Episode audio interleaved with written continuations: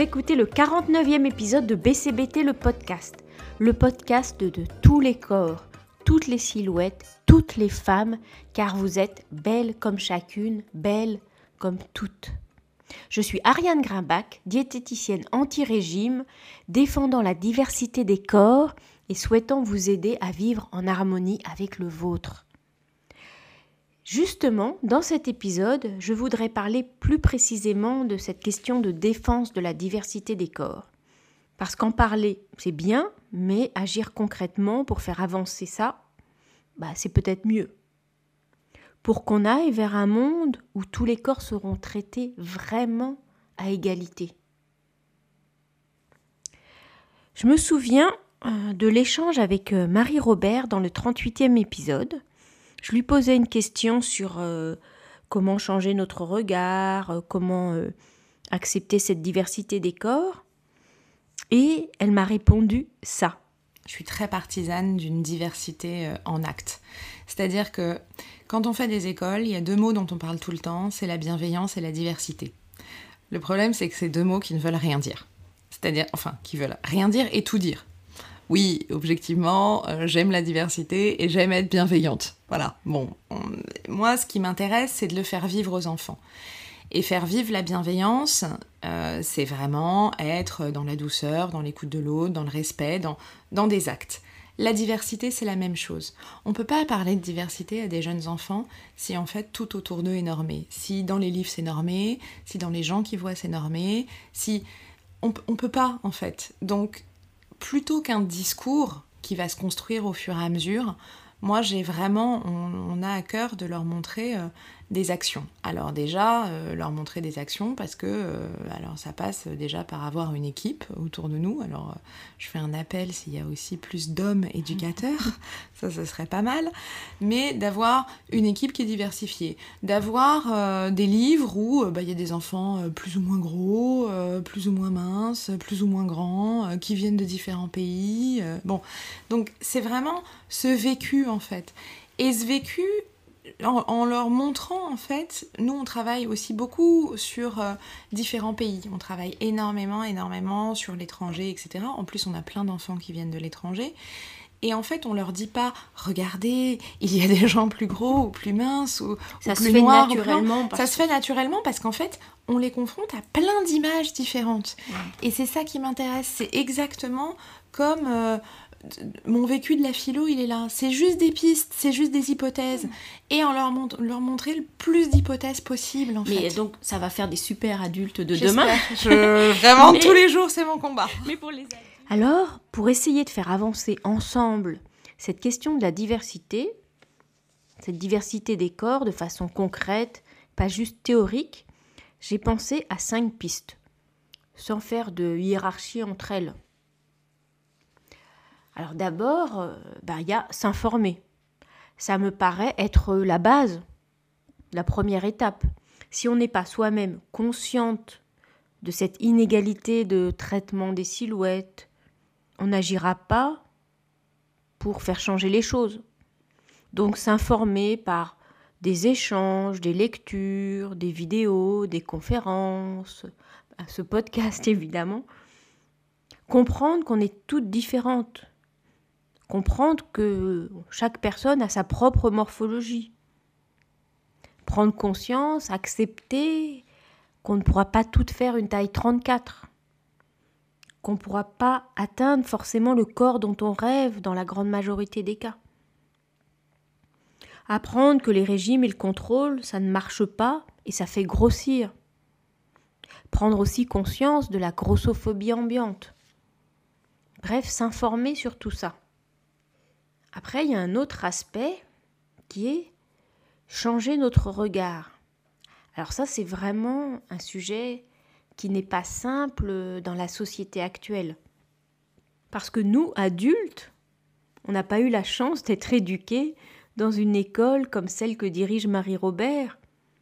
Et donc, on doit changer notre regard parce qu'il a été constitué d'une certaine façon. En fait, il s'agit ben, un petit peu de, de s'entraîner à mettre une autre paire de lunettes, à changer de prisme. Parce que que vous le vouliez ou pas, vous avez grandi dans un monde qui valorise la minceur, qui fait de la minceur le standard. Alors bien sûr, parfois on me dit "Oh, mais moi je n'ai jamais lu les magazines féminins, euh, je ne regarde pas tout ça." En fait, c'est pas la peine. Jusqu'à il y a peu de temps, partout où on posait le regard, dans les journaux, les pubs, les émissions de télé, les séries, on ne voyait que des personnes minces. D'ailleurs, la journaliste Jennifer Padjemi en parle dans son livre, qui est vraiment excellent, euh, Féminisme et pop culture. Donc on ne voyait que des personnes minces et, pour ce qui est de la mode et des sujets plutôt féminins, même que des personnes très minces. Et donc notre regard n'est pas éduqué à voir la diversité des corps comme le standard. C'est la minceur qui est la norme. Même si c'est une minceur qui évolue selon les périodes, c'est ça qui reste la norme. Si on voyait partout représenter des corps de femmes très divers, eh bien, ça nous paraîtrait être la norme, mais on n'a pas ça vraiment à disposition. Alors il faut faire un effort pour chercher la diversité et petit à petit, en fait, y habituer notre œil.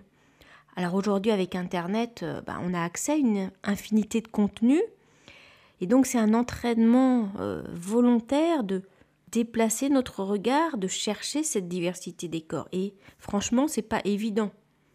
Même si peu à peu, on voit un petit peu des silhouettes différentes, je trouve qu'on voit quand même pas beaucoup de silhouettes, toute la gamme des silhouettes, toute la gamme des, des tailles.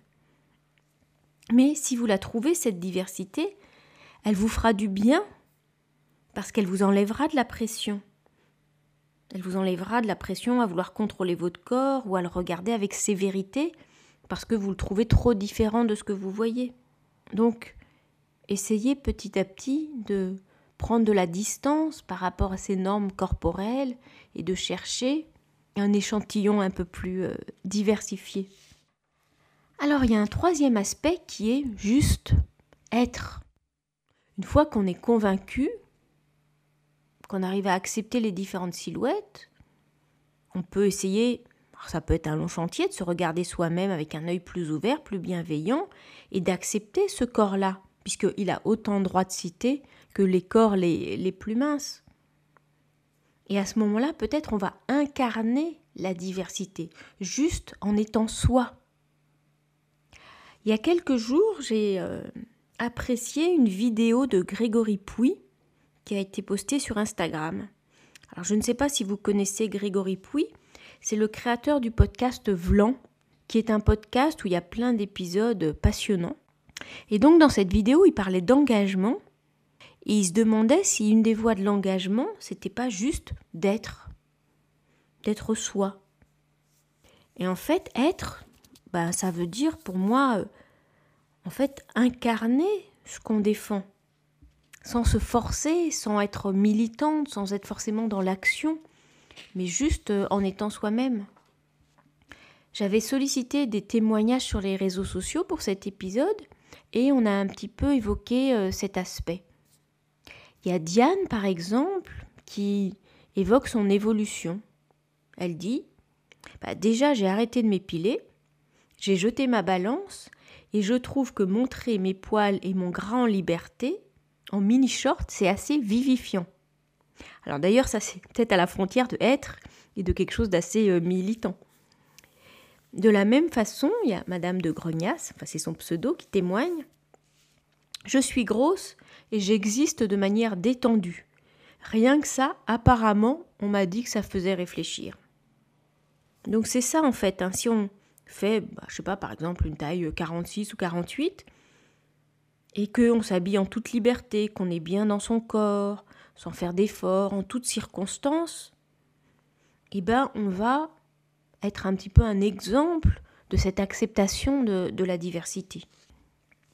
Il y a un autre aspect, une autre piste, qui est la question de la transmission. La transmission vers euh, plusieurs types de publics ou de cibles. D'abord, il y a plusieurs personnes qui m'ont parlé de la façon dont elles abordaient ce sujet de, la diversité des corps avec leurs enfants. Et ça, c'est assez fondamental, il me semble. Céline, par exemple, a à cœur de jamais parler poids ou forme de corps à ses enfants. De ne pas faire de lien entre leur façon de manger et le poids. Et de leur dire que ce qui compte, c'est comment eux se trouvent et pas comment les autres les voient ou aimeraient qu'ils soient. Il y a aussi Alexia qui a très tôt expliqué à ses enfants que les gens peuvent être petits, grands, maigres, gros, à cheveux courts, longs, rouges, verts, bleus, et que ça n'a pas d'importance. Ce qui compte, c'est si la personne est sympa, intéressante, bienveillante. Il y a aussi Mireille, qui m'indique qu'elle n'a pas un corps très standard, mais qu'elle essaye justement d'aborder ce sujet avec son fils, avec ses neveux et nièces, et de parler histoire de kilos, euh, beauté de chaque personne, et de la complexité de tout ça. J'ai aussi eu un témoignage de Lola qui encourage sa fille à s'assumer, à être fière d'elle-même. Elle voudrait tellement qu'elle réussisse là où elle-même a le sentiment d'avoir échoué. Et donc, quand sa fille manque d'assurance, ça la rend malade. Mais en revanche, elle est assez épatée par son fils, parce que son fils a une copine qui visiblement n'est pas tout à fait dans, les standards féminins, et euh, il la traite vraiment de façon égalitaire, il respecte ses envies, euh, elle les sent euh, très à l'aise tous les deux. La transmission, ça peut être à l'école aussi. Et ça m'a intéressé d'avoir des témoignages à ce sujet. Il y a Caroline qui est prof d'espagnol et elle m'a indiqué qu'elle faisait toujours une séance acceptation avec ses élèves de lycée, et ça donne lieu à pas mal de mini-débats. Alors évidemment, c'est limité euh, au début par la langue, mais elle a l'espoir que ça continue dans la cour euh, de récréation après le cours. Il y a aussi Laura. Alors Laura qui a découvert mon podcast euh, et qui a tout écouté, et elle m'a fait vraiment un super retour, je la remercie beaucoup. Euh, Laura, elle est enseignante en lycée professionnel et dans, des filières où il y a beaucoup de filles. Et donc, elle est très vigilante sur la thématique du rapport au corps. À la rentrée, une élève lui avait demandé ce qu'elle pensait de la polémique des crop tops, vous savez, ces, ces hauts qui laissent le, le ventre et le nombril découverts. Elle a répondu qu'elle trouvait ça bien que des filles de toutes les morphologies aient adopté cette mode que elle, ado, elle aurait été trop complexée pour, euh, pour le faire. Et donc ses élèves savent qu'elle est à l'écoute et des fois elle profite de son cours pour aborder ce, type de questions. Et d'ailleurs mon podcast lui a donné l'idée de peut-être euh, essayer de travailler avec euh, l'infirmière de ce lycée sur le rapport au corps. Et puis transmettre, informer, ça peut être aussi auprès des proches, des amis, les aider un petit peu à, se questionner, à prendre du recul sur ces sujets. Diane, par exemple, dont j'ai déjà parlé, elle essaye de diffuser des infos sur l'industrie des régimes et celle de la beauté en général. Elle part des analyses de personnes comme Mona Chollet, comme Daria Marx, comme Kiemis, euh, pour euh, faire comprendre un petit peu la, façon dont, les femmes sont, manipulées par ces, normes de beauté. Et puis transmettre, ça peut être aussi changer de discours. Par exemple, Aude m'indique que elle ne souligne plus Ah, c'est bien, tu as maigri. Elle ne commande plus le poids. Parce qu'enfin, j'avais abordé cet aspect dans le, le 17e épisode du podcast. Féliciter pour une perte de poids, pour un amincissement, c'est perpétuer cette idée que c'est mieux d'être mince, que la beauté c'est d'être mince. Donc on peut essayer d'arrêter de commenter le poids.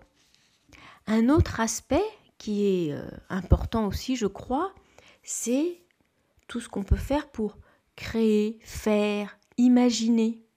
Il y a le travail des autrices. Hein. Bah, Gabrielle Dédier, par exemple, qui fait un livre, un documentaire pour raconter son histoire de poids, montrer les dégâts de la grossophobie et ceux des régimes. Il y a euh, les dessinatrices Mademoiselle Caroline et Matou qui ont fait la BD euh, à volonté pour euh, raconter les difficultés de leur relation à la nourriture, les difficultés de la relation à leur corps et comment c'est difficile de, de l'accepter quand on n'est pas toute mince. Il y a aussi le, la blogueuse et créatrice Gaëlle Prudencio qui a d'abord écrit un blog, puis qui a créé sa marque de mode. Et elle vient aussi d'écrire un livre qui s'appelle Fier d'être moi-même. Tous ces, livres, ces témoignages, ça aide aussi à faire prendre du recul et à, comprendre cette, question de la, diversité. Il y a aussi des marques qui créent des gammes avec un éventail plus large de taille, qui s'adaptent aux différentes silhouettes et qui montrent des corps différents dans leur communication. C'est pas encore très répandu, mais ça progresse. Une marque de mode comme Make My Lemonade bah, va petit à petit élargir euh, son, sa gamme de taille et puis va montrer vraiment une diversité de, de non seulement de silhouettes, mais de, de, profils euh, dans, dans sa communication. Ou euh, bah, la marque de lingerie Lolo qui propose quasiment des soutiens-gorge sur mesure. Et là aussi, dans, dans leur communication, elles montrent des, des silhouettes différentes, de la même façon des, âges euh, différents. Donc on peut euh, essayer de trouver ces marques qui font euh, cette démarche. Alors, espérons de façon authentique, même si bien sûr elles intègrent aussi le fait que ça représente un marché. D'ailleurs, c'est ça qui est curieux en France par rapport à, par exemple, les pays anglo-saxons, hein, c'est que bah, c'est quand même un grand marché. Toutes les femmes qui font au-delà du 42, il y a plein de marques qui ont l'air de ne pas vouloir s'intéresser à ce marché. Parenthèse. Alors, c'est pas facile hein, pour les, marques euh, de s'engager dans cette voie. Hein. Il suffit pas de, de le vouloir et c'est quand même quelque chose de, de complexe. J'ai écouté récemment un, épisode qui était très intéressant du podcast euh, Les rencontres du grand large, qui est euh, animé par la, journaliste Didi, qui recevait la blogueuse Stéphanie Tsviki sur euh, comment trouver une mode pour toutes qui soit aussi éthique. Et donc Stéphanie Tsviki a vraiment expliqué que c'était compliqué et qu'il y avait beaucoup d'obstacles. Alors déjà, il faut le vouloir, mais après, il y a des questions de formation dans les écoles de mode, de compétences, donc de recrutement, euh, parce qu'il y a besoin de compétences pour faire des patronages qui sont un peu différents quand on arrive dans, les tailles les plus grandes. Donc j'ai l'impression que ça prendra du temps, mais on peut quand même déjà espérer que les marques, elles, justement, elles, aient quand même des tailles au moins jusqu'au 48, puisqu'il y a quand même beaucoup de femmes qui font entre le, le 42 et le 48, et puis peut-être qu'elles aillent petit à petit vers des tailles plus grandes. Euh, clairement, c'est complexe, mais je crois que si une marque elle a vraiment envie de, s'engager pour la diversité, elle peut euh, faire, euh, faire cet effort.